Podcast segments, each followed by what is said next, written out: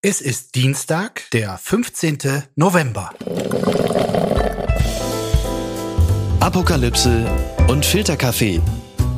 Die frisch gebrühten Schlagzeilen des Tages mit Markus Feldenkirchen. Einen wunderschönen guten Morgen. Herzlich willkommen zu Apokalypse und Filterkaffee, dem Nachrichtenmüsli am Dienstagmorgen. Ja, gerade heute gibt es wirklich wieder eine Menge zu besprechen. Großereignisse stehen an. Es gibt Entwicklungen, die relevant oder wenigstens so abstrus sind, um von uns seziert zu werden. Und genau das darf ich heute mit Deutschlands bester, in jedem Fall aber vielseitigster Fernsehmoderatorin. Sie kann ernst, sie kann heiter, sie ist journalistisch oft unerbittlich und zwischenmenschlich voller Empathie und sie hat, das kann man wirklich ganz objektiv sagen, einen großartigen Geschmack, wenn es um Fußball geht. Zumindest, ja, ja, zumindest bei der Wahl des Vereins von Borusse zu Borussin. Guten Morgen, Dunja Hayali. Einen wunderschönen guten Morgen. Das war, glaube ich, die schönste Anmoderation, insbesondere hinten raus herrlich. Es geht auch schön weiter. Nach so einem 4 zu 2 Sieg der Borussia oh. gegen Dortmund, wie am Freitagabend, also genau passend vor dieser ewig langen scheiß Katar-Winterpause, hast du dann, kann man sagen, ein, ein grundsätzlich schöneres, heitereres Wochenende als so an herkömmlichen Wochenenden? Absolut, insbesondere, weil es in meinem Freundeskreis absurderweise ja auch Freunde dieses anderen Vereins gibt, die sogenannten Zecken. Und ich äh, lasse es mir natürlich nicht nehmen, jetzt permanent rum rumzulaufen oder noch Nachrichten zu schicken, wo einfach nur drin steht 4 zu 2. Schöne Grüße auch von mir an die sogenannten Zecken und wir legen gleich los und kommen noch zu einem anderen Verlierer des Tages. Einführung des Bürgergelds vorerst gestoppt. Das berichtet der Deutschlandfunk. Der Bundesrat hat in einer Sondersitzung gestern das sogenannte Bürgergeld vorerst gestoppt. Die von der Union mitregierten Länder haben dort eine Mehrheit und wollen den Nachfolger von Hartz IV so, also in dieser Form zumindest, nicht mittragen. Nun muss im Vermittlungsausschuss vom Bundestag und Bundesrat ein Kompromiss gefunden werden.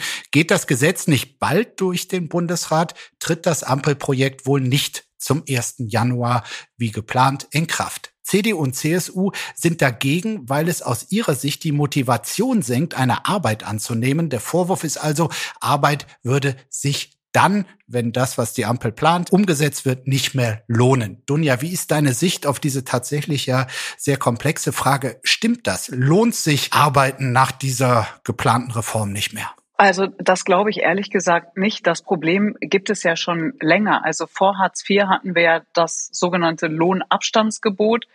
Und seit Hartz IV können ja Menschen, die trotz Arbeit zu wenig haben, aufstocken. Das hilft ihnen ja auch. Mhm. Zu Recht. Mhm. Und jetzt beim Bürgergeld, das ist ja eigentlich das Interessante, ist es ja gar nicht anders. Die Union sagt zwar oder erwähnt es nicht und lässt es raus, dass auch jetzt beim Bürgergeld ja weiterhin zusätzliche Sozialleistungen, also wie jetzt der Kinderzuschlag, Heizkosten, Wohngeld etc., dass es das ja trotzdem gibt. Also da gibt es gar nicht so ein Vorher-Nachher. Ja. Und ich finde, ehrlicherweise ist doch das genau das Problem. Also, dass Geringverdiener zum Beispiel mit Kindern immer noch zusätzlich Sozialleistungen brauchen. Und das, finde ich, ist auch der Fehler im System. Und das hat die Union mit zu verantworten.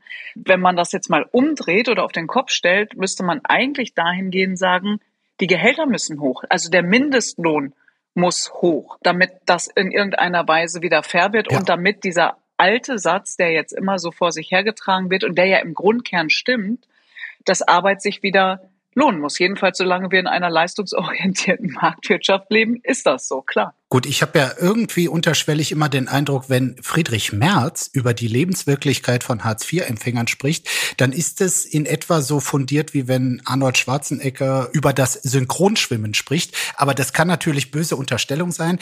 Ich komme bei einem Thema, ehrlich gesagt, ethisch an meine Grenzen. Die Ampel will ja jetzt auch die Sanktionen gegen Hartz-IV-Empfänger demnächst Bürgergeldempfänger, die mhm. aus Sicht des Fallmanagers nicht richtig spuren. Da wollen sie also Lockerungen rein. Die sollen erst später, können die Leute sanktioniert werden. Vielleicht auch nicht mehr ganz so hart.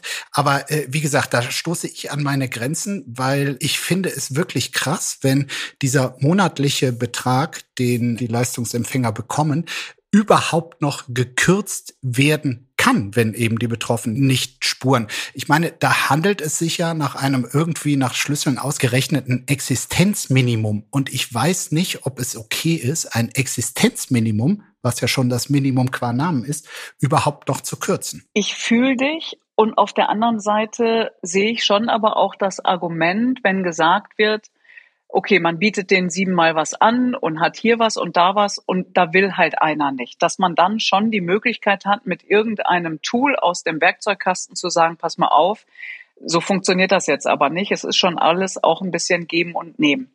Das Problem finde ich jetzt an dem Argument, was ich gerade genannt habe, dass du einfach mal per se vier Millionen Menschen, Pi mal Daumen, glaube ich, unter Generalverdacht stellst. Mhm. Und wir wissen, dass einfach nur 1,5 bis 2 Prozent das ganze Jahr missbrauchen. Und selbst wenn jemand sagt wie Marcel Fratscher, also das kann nicht euer Ernst sein, der Schaden liegt da bei 60 Millionen und da macht ihr jetzt sozusagen einen Riesenfass auf und gleichzeitig Steuerhinterziehung von 100 Milliarden, da regt sich irgendwie nur alle sieben Monate mal jemand auf. Aber gut, man kann ich glaube, das eine beklagen und das andere halt auch. Ich finde, es muss in irgendeiner Balance sein. Weißt du, ich meine, ja. das Problem ist ja, wenn wir uns das nochmal überlegen, das Problem, das durch Arbeitslosengeld 2 entstanden ist, vor, wann waren das? 17 Jahren, 2005. Ja. Auch das Prinzip fördern und fordern ist einfach, dass Menschen, die gearbeitet haben, in Armut gerutscht sind. Und ich finde, das muss das A und O sein, dass das nicht mehr passiert.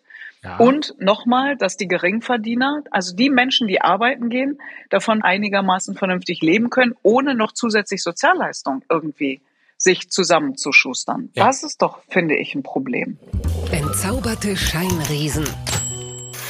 Auch ohne Putin keine Harmonie. Das schreibt Zeit Online über den heute beginnenden G20-Gipfel auf der indonesischen Insel Bali.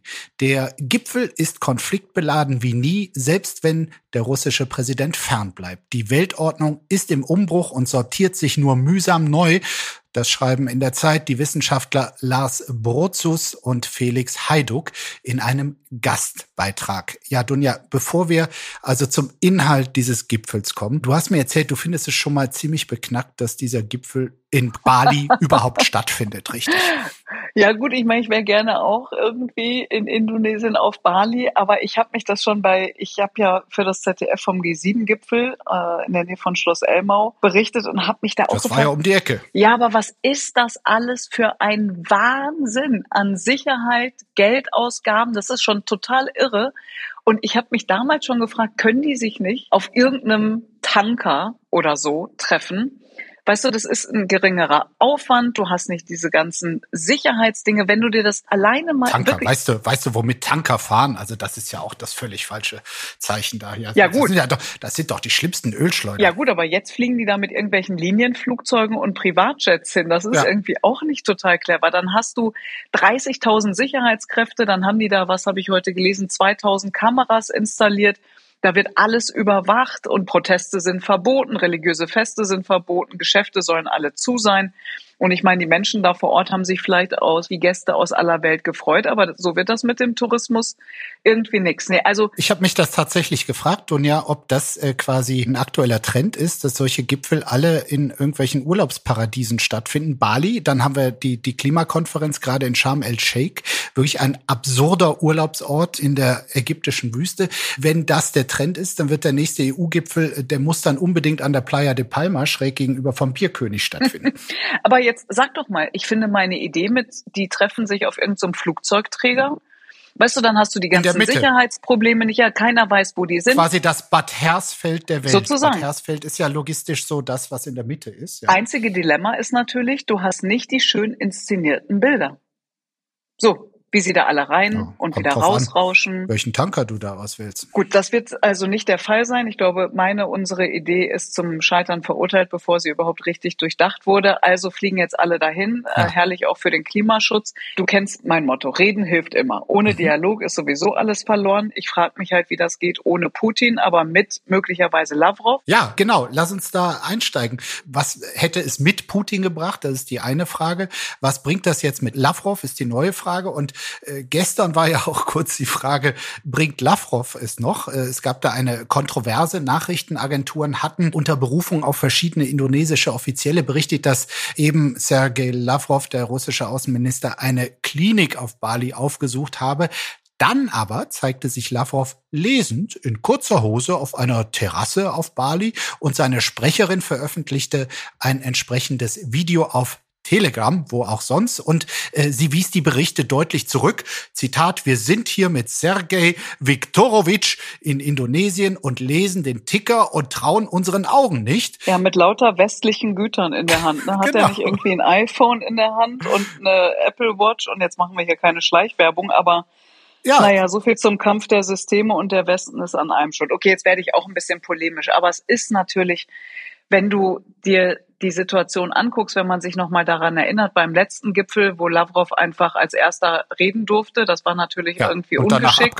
Und dann ist er halt abgehauen und hat sich den ganzen anderen, ja, in seinen Augen wahrscheinlich Quatsch auch erst gar nicht angehört. Deswegen, ich weiß nicht, was da passiert. Biden, also der US-Präsident und der chinesische Präsident, die haben ja immerhin uh, diese russische Atomdrohung verurteilt. Also, mhm. wenn ich mir was wünschen würde, wäre es Weltfrieden. Aber ich glaube, den wird auch dieser G20-Gipfel uns nicht bringen.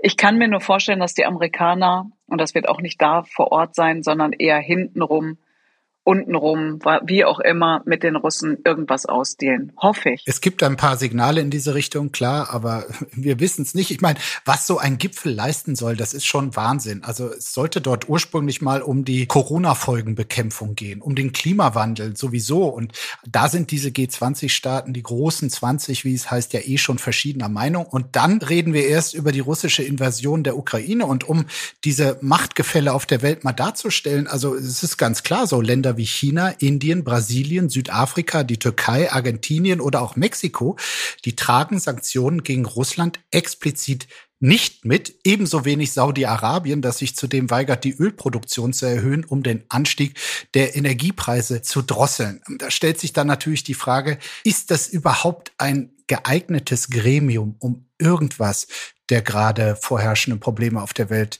zu verbessern? Ich kann mir das nicht vorstellen. Nochmal, ich glaube, dass es wichtig ist, im Gespräch und im Dialog zu bleiben und sicherlich auch mal in die Augen zu gucken und ja. nicht nur über irgendwelche ähm, Bildschirme miteinander ins Gespräch zu kommen.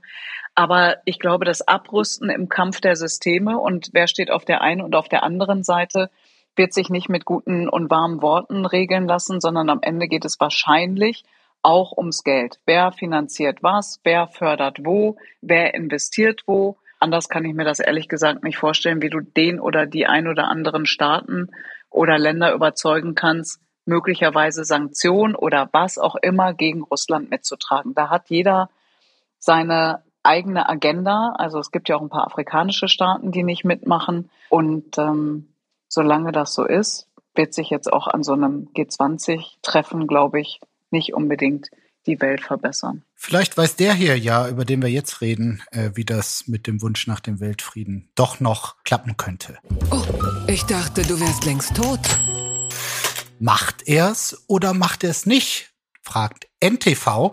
Donald Trump hat für heute eine große Erklärung angekündigt. Er wolle eine, ich zitiere hier, sehr große Ankündigung machen, sagte Trump. Es wird spekuliert, äh, ob er nochmal kandidieren wird für das Amt des US-Präsidenten nach dem schlechten Abschneiden der Republikanischen Partei bei den Parlamentswahlen. Zuletzt kommen Zweifel auf, ob der 76-Jährige in Florida heute wirklich erklärt, dass er erneut ins Rennen geht. Vor den Kongresswahlen hatte Trump eine gigantische rote Welle, also einen Triumph der Republikaner, angekündigt. Ja, also erst schon mal musste ich ja über diese Formulierung lachen. Er werde eine sehr große Ankündigung machen. It's huge, it's big, ja. Also bei, bei Trump natürlich äh, ist alles möglich, auch dass er die drunter geht's halt dass nicht. er die Eröffnung ja. eines neuen Golfhotels ankündigt oder den Launch eines neuen Trump Parfums. Ich meine, bei diesem überbordenden Ego, äh, da ist alles möglich, weil er halt alles, was mit ihm selbst zu tun hat, als höchst relevant betrachtet. Aber am Ende wird er davon, bin ich zumindest fest überzeugt, doch verkünden, dass er wieder US-Präsident werden will. Oder was würdest du wetten, Dunja? I will be back on Twitter. Also man soll ja immer alle ernst nehmen das fällt einem bei Donald Trump so ein bisschen schwer und ich finde es insgeheim tatsächlich auch lustig, dass sogar ja einige aus der eigenen Partei, also der republikanischen Parteien offenbar gebeten haben, mit der Kandidatur doch bitte noch zu warten und das nicht zu verkünden. Das bewirkt bei ihm natürlich das genaue Gegenteil. Ich glaube auch. Und das Verrückte ist ja, dass der mit seiner Kandidatur und vielleicht bitten Sie ihn auch deshalb, sich zurückzuhalten oder gar nicht zu kandidieren, mhm. dass er natürlich die Gegner total mobilisiert. So. Und ich fände im nächsten Wahlkampf es mit einem Trump, sollte er denn dann überhaupt nominiert werden, das wäre dann sein dritter Anlauf, ne, wenn er das innerparteilich dann ähm, schaffen würde, mhm. einfacher, das zu handeln als seinen großen Rivalen aus Florida, der ja genannt wird, Trump mit Hirn. Rick DeSantis. Trump mit Hirn und mit echtem religiösen Überzeugung. Ich meine, alles, was Trump nicht hat, ist irgendeine Überzeugung. Das ist ja auch ein Spieler. Ja, das ist ein totaler Zocker und ich glaube, das ist der Gouverneur aus Florida eben nicht. Und deswegen schießt Trump ja auch ohne Ende gegen diesen Mann und äh, hat ja auch da irgendwie vollmundig gesagt, ich habe hier noch diverse Informationen über ihn und die wird er dann auch alle veröffentlichen. Also, weißt du, wenn es nicht so traurig wäre, könnte man tatsächlich darüber lachen. Ich wäre halt froh, weil ich finde Amerika, lassen wir mal das Politische auch außen vor, eigentlich ja ein großartiges Land. So. Und ich fände es schon schön, wenn man auch wieder zwischen Demokraten und Republikanern einigermaßen vernünftig miteinander umgehen würde und wenn es wieder um die Sache ginge. Aber es ist ja alles so unversöhnlich. Und dann gehen aber auch so positive Meldungen wie, dass Biden es geschafft hat, den ein oder die andere Republikanerin auf seine Seite zu ziehen, also beim Infrastrukturgesetz oder auch bei der Verschärfung der Waffengesetze. Es geht ja alles unter in diesem Wahnsinn von wir hassen euch und wir hassen euch. Und also eins ist schlimmer als das andere.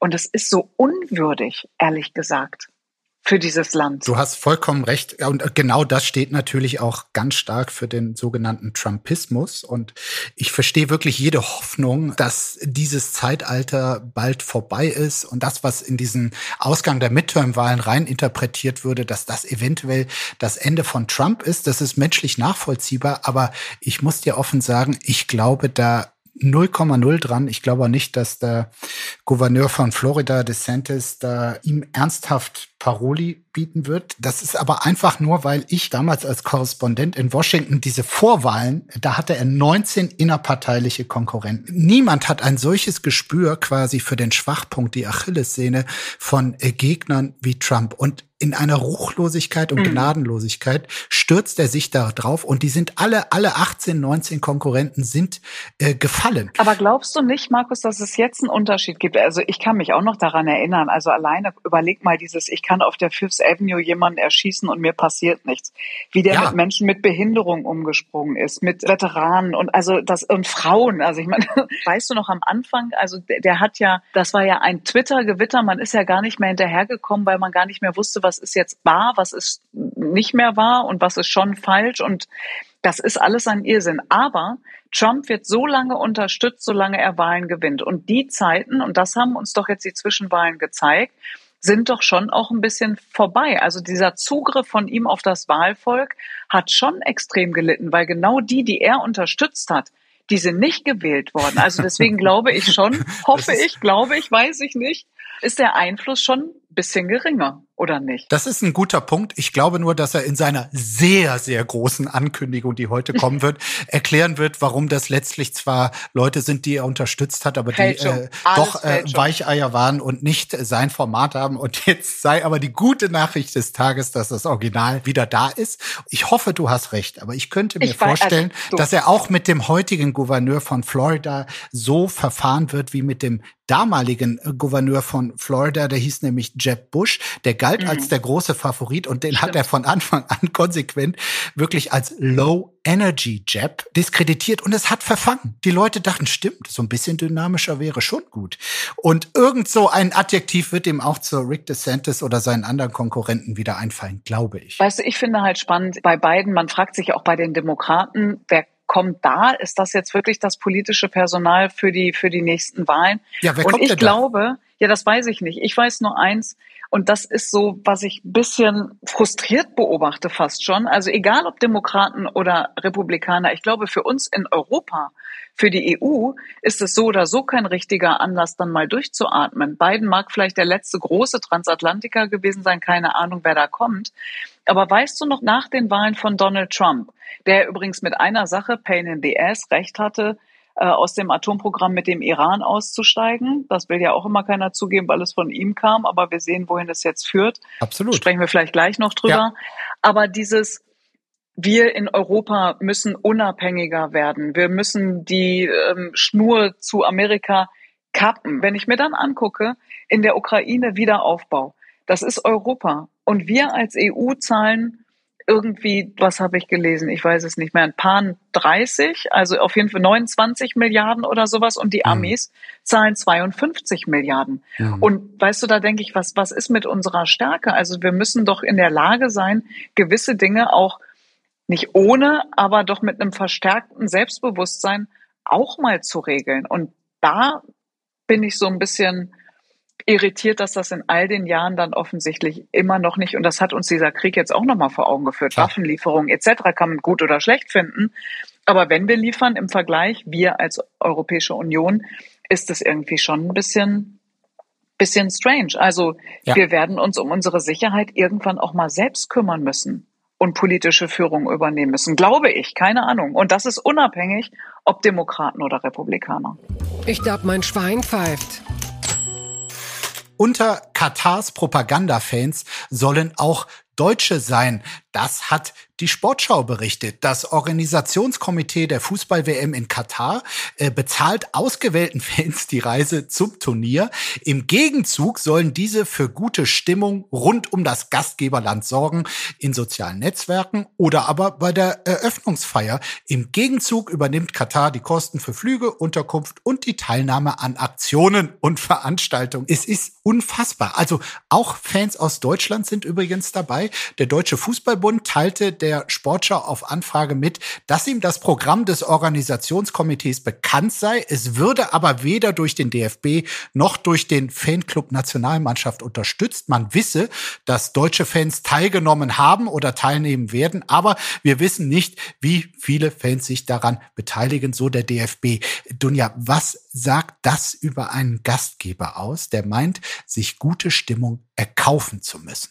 Also jetzt mit diesen gekauften Fußballfans irre gibt's überall, auch bei uns. So ja, ist es nun mal. Wir beide sind nicht ähm, dabei. Nein, ich habe auch, äh, weiß nicht, kriegen die noch eine Rolex obendrauf? Mich wundert ja nichts mehr, was diese Weltmeisterschaft in Katar anbelangt. Nein, nein, nein, ich kann dir sagen, was die kriegen. Pass auf, die kriegen unter anderem auch die Chance, den englischen WM-Botschafter David Beckham zu treffen, der wirklich eine unfassbare Summe für seinen Katar-Werbung. Äh, ich meine, dagegen ist Karl-Heinz Rummenigge, der Rolex-Kalle, echt noch bescheiden gewesen. Ich weiß nicht, ob man es spürt, wie weh das alles tut. Jetzt ist es nur wohlfeil, zwölf Jahre nach der Vergabe, kurz mhm. vorher, mit dem Finger auf alles zu zeigen, was bei drei nicht auf irgendeinem Baum ist. Es ist schrecklich, schlimm, als Fußballfan ohnehin.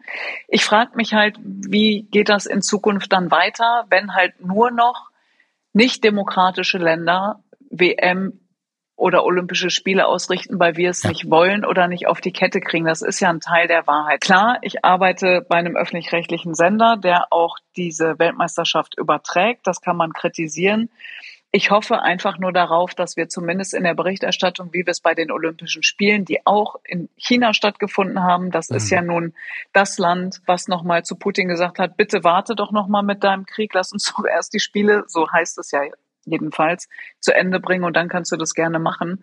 Also ich hoffe, dass wir ich wie, merke, wie, wie wir es auch bei den ja, ja, nee, das ist, weil ich hoffe einfach, dass wir wie bei den Olympischen Spielen und da ist es ähm, dann toller Kollegen und Kolleginnen auch gelungen, unter anderem Ulf Röller, der eindrucksvolle Filme von dort gemacht hat über Absolut. die Menschenrechtsverletzungen ja. und vieles, vieles mehr. Und das ist dann schon die Aufgabe von uns als öffentlich-rechtlicher Rundfunk. Ich kann jeden verstehen, der das dennoch kritisiert. Ich halte nichts davon, das ist ja im Vorfeld jetzt auch passiert, dass einzelne Spieler darauf verzichten sollen, da mitzufliegen.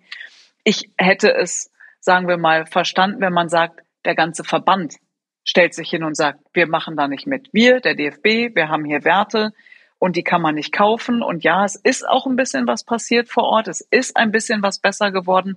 Aber das ist wie wenn du in der Hölle sitzt und plötzlich mit einem Finger irgendwo ein ganz kleines Loch gegraben hast und so ein Fissellicht siehst. So ist das für mich. Und wenn man sich Katar anguckt, was haben die mit dem sogenannten Islamischen Staat zu tun? Was haben die bitte mit den Taliban und Afghanistan zu tun? Es ist einfach furchtbar. Und ich hoffe nur, dass man jetzt vielleicht mal daraus lernt. Aber bei UEFA und FIFA Tja, guckst du's denn? Ich werde die Spiele, die mich wirklich interessieren, die werde ich gucken. Als Journalist hat man ja zum Glück die Möglichkeit, auf all das, was einem an der Vergabe und an dieser Diktatur stört, trotzdem hinzuweisen. Und trotzdem äh, verstehe ich das, dass diejenigen, die dort das zeigen wollen, was sie einfach als Sportler drauf haben, zeigen wollen. Und ja, ich gestatte mir da dann auch mal hinzuschauen. Bitte empören Sie sich jetzt. Habe ich doch gerade schon. Okay, weiter geht's. ja, sehr passend. EU beschließt neue Sanktionen gegen Iran. Das berichtet die Süddeutsche Zeitung. Im Iran hat ein Revolutionsgericht ja gerade erst einen Demonstranten zum Tode verurteilt, weil er bei den Protesten gegen das Regime aktiv war. Ein Unruhestifter sei am Sonntag wegen Gefährdung der nationalen Sicherheit zum Tode verurteilt worden, erklärten die Justizbehörden. Fünf weitere Personen müssen langjährige Haftstrafen antreten und die EU hat daher nun neue Sanktionen gegen Iran erlassen. Konkret sollen von den Strafmaßnahmen 31 Personen und Einrichtungen betroffen sein, darunter zum Beispiel Mitglieder des inneren Machtzirkels, der Revolutionsgarden. Die Strafmaßnahmen sehen vor, dass Einreiseverbote erlassen und in der EU vorhandene Vermögenswerte eingefroren werden ich weiß nicht, wie das dir dabei geht. Ja, pro forma ist es eine Reaktion und eine Sanktion und gleichzeitig ja doch irgendwie ein Akt der Hilflosigkeit, wenn nicht gar ein echter Witz. Was soll das denn bitte an der Verfolgung der eigenen Bevölkerung ändern? Oder sehe ich das jetzt zu pessimistisch? Nee, ich finde, das hat weder was mit optimistisch oder pessimistisch zu tun, sondern du siehst es sehr nüchtern. Und das Deswegen fand ich die Aussage von Jean Asselborn, also dem luxemburgischen Außenminister, auch erfrischend traurig ehrlich, als er nämlich gesagt hat, wir können hier natürlich noch ein paar Sanktionen beschließen, aber viel mehr können wir gar nicht machen. Und helfen tun wir damit irgendwie auch so gut wie niemandem. Und das ist die bittere Wahrheit. Und das frustriert natürlich für alle die, die an Menschenrechten, Selbstbestimmung und Freiheit interessiert sind. Ja. Und das sind im Moment in allererster Linie die Menschen in Iran, die unter das, was ihnen da ja angedroht wird, von, von Haftstrafen über Folter, über Vergewaltigung bis hin zu Mord oder eben der Todesstrafe, dass sie dort weiterhin jeden Tag auf die Straße gehen und ja nicht nur Frauen, somit hat es begonnen, ähm, sondern auch Männer durch alle Bildungsgruppen, durch alle religiösen Gruppierungen, die es dort gibt, verbünden sich die Menschen dort, aber der Support von außen ist überschaubar. Ich habe mich aber ehrlicherweise auch gefragt, was kann er denn sein? Ein, ja. ein kraftvoller, wirkungsvoller Support von außen, weil der Umsturz, die Revolution, so nennen sie es ja selber, muss von innen gelingen. Aber natürlich musst du sie von außen flankieren. Und ich bin ehrlich gesagt auch ein bisschen frustriert bis hilflos, weil ich, weil ich es auch nicht weiß. Wir können da jetzt keinen Krieg anzetteln. Man kann nicht wie bei Bin Laden sagen, wir machen das in einer nächtlichen Aktion, da fliegt irgendjemand hin. Wir können auch nicht das ganze Regime in irgendein Exil schicken, weil ein Exil in der Form, wie es das früher mal gab, gibt's nicht mehr. Für die Menschen vor Ort muss es bitter sein. Ich meine, sie sehen in den sozialen Medien und daran siehst du auch nochmal, was für eine mächtige Waffe das Internet ist. Sie sehen in den sozialen Medien den Support, Sie hören ihn auch von allen möglichen PolitikerInnen, angefangen auch bei der deutschen Außenministerin, die ja eine feministische Außenpolitik versprochen hat und die sich, glaube ich, sichtlich bemüht, aber eben jetzt auch aufgezeigt bekommt, wo die Grenzen sind. Und Sanktionen sind ein Mittel. Mir fällt nicht mehr ein, traurigerweise. Fällt dir was ein? Ja, man könnte viel stärker das einschränken, was äh, uns Deutschen einzuschränken offenbar am schwersten fällt, nämlich den intensiven Handel, den es nach wie vor ja. mit Iran gibt. Äh, da würde man sich natürlich selber ein bisschen mehr wehtun. Wobei die, die wirtschaftlichen Beziehungen sind, also wir sind das stärkste Richtig. Land, ne? Das wurde klar, schon runtergefahren, das ist mir klar, aber es ist äh, immer noch am meisten im Vergleich zu anderen Ländern das stimmt, äh, da hast du übrig. Punkt. Aber, aber klar, recht. die politische Reaktion ist das eine. Du hast auf Social Media hingewiesen. Du bist auch selber sehr aktiv auf Social Media, wenn es um Iran geht in diesen Tagen.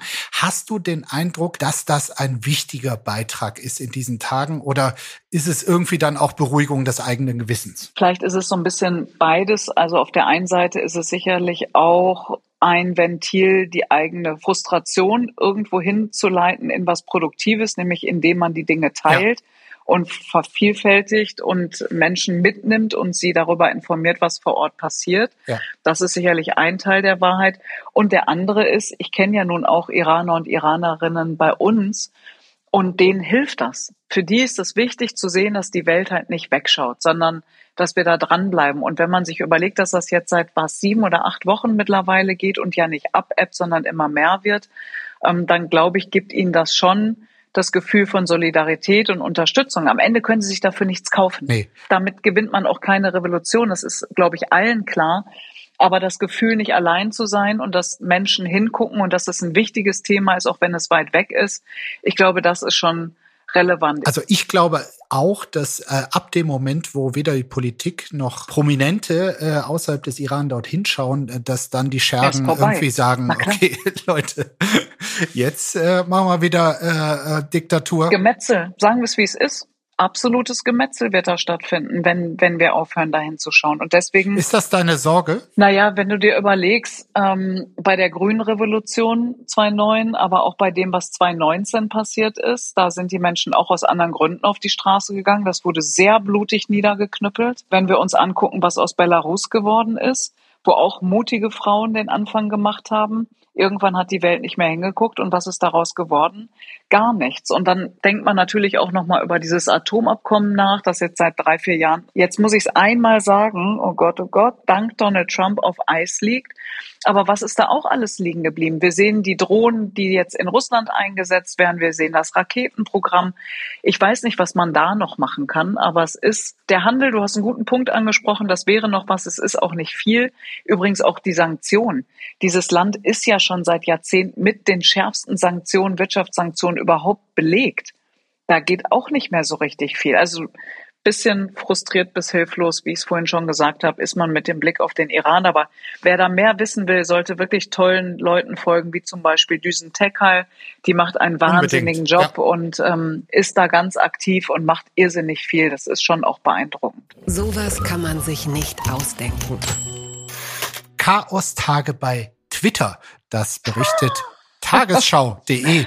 Ja, äh, sie schreiben, das Chaos rund um die Verifizierung von Twitter-Accounts über ein blaues Verifikationshäkchen bekommt eine politische Dimension. Elon Musk hat sich nach den heftigen Irritationen um täuschend echt aussehende Fake-Accounts eine scharfe Warnung eines einflussreichen US-Senators eingehandelt. Zitat, bringen Sie Ihre Unternehmen in Ordnung oder der Kongress wird das erledigen. Das schrieb der Demokrat Ed Markey am Sonntag nach einem verbalen Schlagabtausch mit Musk bei Twitter. Ja, es war ja so, nachdem er angekündigt hatte, dass diese äh, blauen Häkchen sich eigentlich jeder für ein Monatsabo von acht Dollar kaufen konnte, sind unzählige Fake-Accounts, unter anderem auch von Firmen, auch von einem großen Insulinhersteller, dann entstanden. Unter diesem Account wurde zum Beispiel getwittert, also Insulin ab jetzt für alle umsonst. Daraufhin ist der Börsenkurs dieses Unternehmens eingebrochen. Äh, es ist, äh, du lachst und es ist nee, natürlich auch total irre. lustig, aber es ist natürlich auch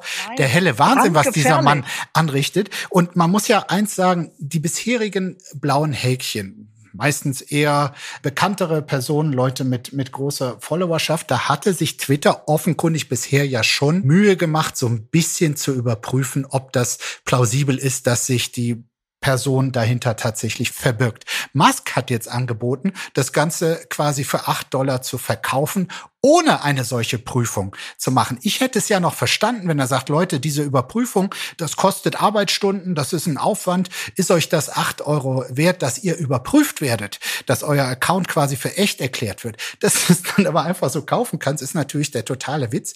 Und die Frage ist so ein bisschen, ob dieses absolute Chaos, was Mazda produziert, vielleicht ja doch, also verschwörungstheoretisch gesprochen, auch Absicht ist. Vielleicht will er uns alle einfach komplett konfus In den halten. Wahnsinn treiben? Ja, ja. Er hat nur dann registriert, welche Konfusion, also das Unternehmen mit äh, Insulin ist das eine, was ich gerade erwähnt habe, aber natürlich auch viele Promis bekamen dann ihre äh, Fake-Accounts und die Aktion äh, Häkchen für acht Dollar ist zumindest vorübergehend gestoppt. Ich würde nicht mal einen Cent dafür bezahlen. Also ich finde das wirklich wahnsinnig lächerlich. Ich weiß nicht, diese 44 Milliarden, die er da ausgegeben hat, das war ja auch eine totale Hängepartie. Ich meine, der ist so unkalkulierbar. Ich weiß nicht, ob der zwischen Genie und Wahnsinn hin und her irrt. Also für Twitter finde ich, hat er kein Konzept und das ist eigentlich schade, weil es steckt ja totales Potenzial darin. Wenn du die Spams, die Trolle und Bots einfach mal los wirst und da ein bisschen aufräumst und sich jeder von uns selbstkritisch auch mal an die Nase fasst und sich überlegt, wofür ein soziales Netzwerk eigentlich gut ist, dann könnte man daraus ja wirklich viel machen. Ich meine, es ist ein digitaler Marktplatz der Meinungen und ich bin auch für Meinungsfreiheit und Meinungsvielfalt. Da muss man sich noch mal kurz überlegen, was ist eine Meinung? Denn was ist denn passiert, als er das übernommen hat und das angekündigt hat? Hier gibt's wieder mehr Spielraum. Das N-Wort, wie oft wurde das benutzt? Wie viele rassistische, diskriminierende Dinge wurden plötzlich getweetet? Und es hat offensichtlich auf dieser Plattform niemand interessiert. Ja, wie auch, wenn er alle rausschmeißt, die dafür mal zuständig waren, da ein bisschen Ordnung reinzubringen. Ich finde es traurig und ich finde auch erschreckend eigentlich, dass TikTok gehört China, Facebook und Instagram gehört Zuckerberg, jetzt gehört Twitter einem einzigen. Ja, ich weiß nicht, was aus Mastodon. Ich habe mich da jetzt angemeldet. Es ist nicht kommerziell, es ist noch freundlich. Ich blick's noch nicht so ganz. Ich gucke mir das jetzt mal in aller Ruhe an. Aber wie viele Plattformen auf dieser Welt will man bespielen und bespaßen und sich dann auch kümmern? Ich bin mir dann noch unsicher. Nach den wirklich sehr vielen, sehr problematischen Nachrichten, die wir jetzt hier besprechen äh, mussten. Zum Abschluss eine Nachricht darin ist alles schön. Also quasi der Sissi-Film unter den Nachrichten. Oh, herrlich, ich lehne mich schon mal zurück. Blattgold. Eine Orchidee namens Olaf Scholz Darüber berichtet RTL.de. Endlich ist es soweit. Es gibt nun eine Orchidee mit dem romantisch zuckersüßen Namen Olaf Scholz. Auf seiner Südostasienreise wurde die Blume feierlich nach dem deutschen Bundeskanzler benannt. Die Renantera ist eine Orchidee, die besonders schöne Blüten hervorbringt. Als ich das las, war mir klar, nach wem soll sie sonst äh, benannt werden. Und sie bevorzugt einen hellen, zugluftfreien Raum, heißt es weiter in der Meldung. Insgesamt gibt es mehr als 1000 Orchideengattungen mit bis zu 30.000 Arten. Sie nach Staatsgästen zu benennen, ist ein traditionelles Zeremoniell in Singapur. Vor elf Jahren wurde übrigens auch eine Blume nach Angela Merkel benannt. Die Orchidee der damaligen Kanzlerin war zartrosa und passte zu Merkels weißem Sakko. Ja, also jetzt mal ganz ehrlich und alles Sissihafte beiseite, passt eine Orchidee zu Olaf Scholz? Also, oder wäre da nicht ein Kaktus äh, besser gewesen? Also mit was für einer Werft du das vorgelesen hast. Also ja. das scheint ja wirklich ein Thema zu sein, was dich richtig inspiriert. Naja, ich fand es erstmal schön, auch eine schöne Nachricht rund um unseren ja. Bundeskanzler, ist ja auch nicht äh, so oft. Hab mich dann aber, wie gesagt, doch gefragt, ob das nicht ein bisschen ähm, auch zu kitschig ist und ob es überhaupt passt. Also Orchideen sind ja ein tricky Gewächs. Die brauchen ja sehr viel Liebe und sehr, sehr, sehr sehr den Eindruck hat man bei Scholz vorsichtige ja Pflege. Dass er viel Liebe braucht. Das weiß ich nicht. Das kann ich nicht beurteilen. Ich weiß auch nicht, ob er viel Pflege braucht. Ein Kaktus ist natürlich etwas resistenter als die Orchidee. Ähm, wir werden sehen. Äh, wenn jemals eine Pflanze nach dir benannt würde, Dunja, welche würdest du dir wünschen? Hei, hei, hei, hei, hei. Da muss ich gleich an äh, einen Song denken von Sabrina Settler Ich greife Rosen und fast Dornen an. Ich glaube, ich würde die Rose nehmen. Ein wunderschönes äh, Schlusswort, Dunja. Und ich bedanke mich dafür, dass du all das, was hier wirklich in unserer Welt im Argen ist, zumindest kompetent mit mir besprochen hast. Es war mir eine große Freude. Naja, versucht. Sind alle immer nur am Versuchen. Vielen, vielen Dank jedenfalls dafür. Sehr gerne und äh, kommt gut in den Tag. Und ich bin wirklich sehr gespannt, welcher Golfplatz es wird. Oder im Einkaufszentrum. Ich auch. Tschüss. Schönen Tag. Tschüss. Apokalypse und Filtercafé ist eine Studio Bummens Produktion mit freundlicher Unterstützung der Florida Entertainment. Redaktion Lena Fränking und Marie-Sophie Schiller. Executive Producer Tobias Baukage. Produktion Hanna Marahiel. Ton und Schnitt Lara Schneider. Stimme der Vernunft und unerreicht gute Sprecherin der Rubriken Bettina Rust.